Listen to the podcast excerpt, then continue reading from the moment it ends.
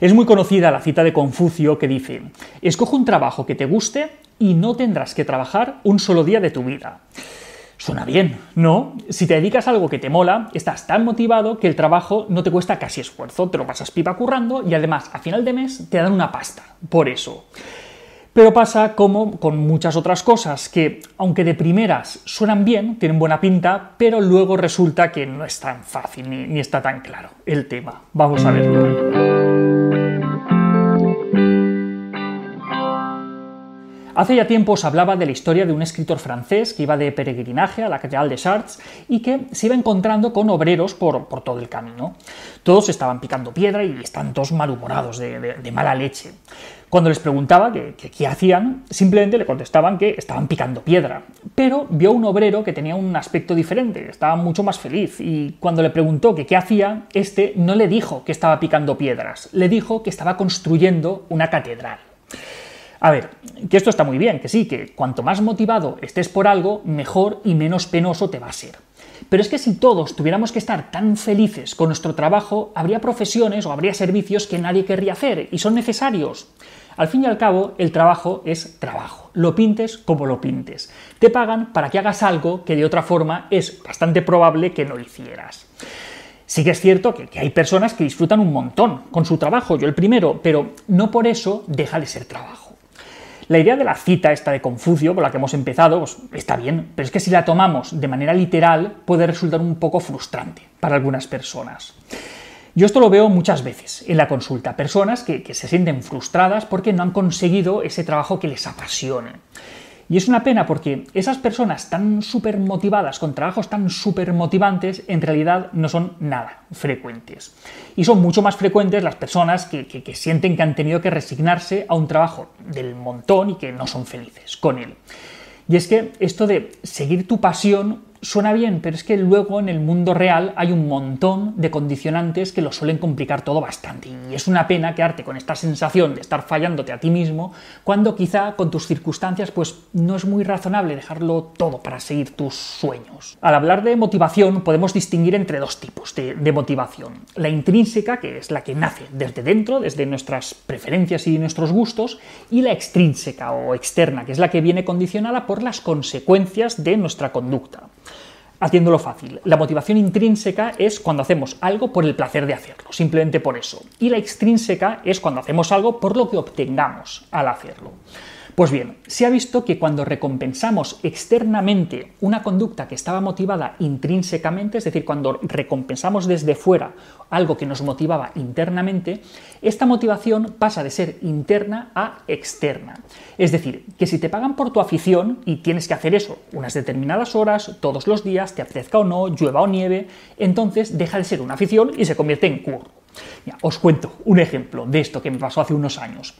Me escribieron para ofrecerme escribir en El País. ¡Wow! Cuando lo leí, pues flipé bastante. La columna de psicología de, del País Semanal, pues tiene cierto prestigio. Ahí ha escrito gente a la que admiro un montón y, pues oye, tener ese privilegio y esa oportunidad me parecía, vamos, increíble.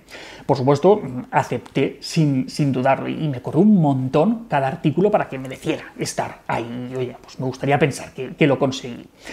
¿Pero qué es lo que pasó? Pues después del primer artículo me escribieron desde recursos humanos del país para pedirme los datos para que facturara el artículo. Claro, eh, yo me quedé en plan, eh, ¿qué me estás contando? O sea, ¿que, que me vais a pagar por, por, esto? Y, o sea, flipando. Pues la verdad es que no lo pagaban nada mal. Me llevé una alegría enorme, pero sin darme cuenta, mientras estaba escribiendo el siguiente artículo, entonces empecé a echar cuentas de las horas que estaba invirtiendo en escribirlo y a pensar si era justo para lo que me estaban pagando por ese artículo. Claro, entonces me di cuenta de lo que estaba pasando. Lo que inicialmente estaba motivado intrínsecamente, es decir, el privilegio de poder escribir en el país, al ofrecerme una recompensa externa, es decir, pagarme por el artículo, al final se acabó convirtiendo simplemente en trabajo. Por eso, aunque es importante dedicarte a algo que te gusta y que se te da bien, tampoco hay que sobredimensionar todo esto de la pasión por el trabajo, porque aunque inicialmente puedas sentirla, es muy fácil que con el tiempo pues, esta sensación se vaya diluyendo entre pagas, facturas, obligaciones, horarios y, y demás. Entonces, que tu trabajo no es tu gran pasión, no te agobies, no eres el único. Lo mismo le pasa a un montón de personas. De hecho, me atrevería a decir que a la mayoría de las personas. El que estás faltando carreteras a pleno sol, a 40 grados, en pleno mes de agosto, pues quizá tampoco está tan encantado, tampoco está persiguiendo su sueño, pero oye, está ahí y alguien tiene que hacerlo.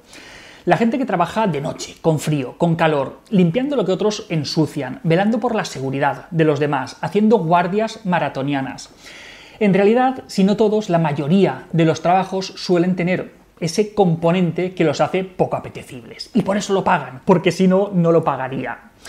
Si este es tu caso, si tu trabajo tiene algo que te resulte pesado, lo que nadie te impide es que fuera del trabajo encuentres ese algo que realmente te motive. Ese algo que te ayude a evadirte, que, compense lo poco motivante que es tu trabajo remunerado, que es el que te permite vivir y pagar facturas en el supermercado. Tampoco es necesario que, sea algo súper especial, pero sí que genere en ti esa ilusión que necesitamos todos. Para algunos puede ser la lectura, para otros los viajes, el dibujo, la música, la jardinería, algún deporte, un voluntariado o replicar obras de ingeniería con palillos de bar, yo qué sé, lo que sea. Y tampoco hace falta que sea siempre lo mismo. Cada momento de la vida tiene sus particularidades. Y que algo te motivara con 20 años no significa que con 40 y una vida totalmente distinta siga funcionando para ti. En resumen, que el trabajo es trabajo y el ocio es ocio. Tampoco hay que perder la cabeza buscando ese trabajo tan súper motivante y tan súper especial. A veces basta con que sea lo suficientemente bueno y que encaje con tu vida. Y si allí no encuentras esa pasión, quizá la puedes encontrar fuera. Que a ver, que está bien querer mejorar dentro y fuera del trabajo. Pero si esta idea hace más daño que bien, quizás sea mejor planteártelo de otra forma. Y hasta aquí otra píldora de psicología. Si os ha gustado, no olvidéis compartidla.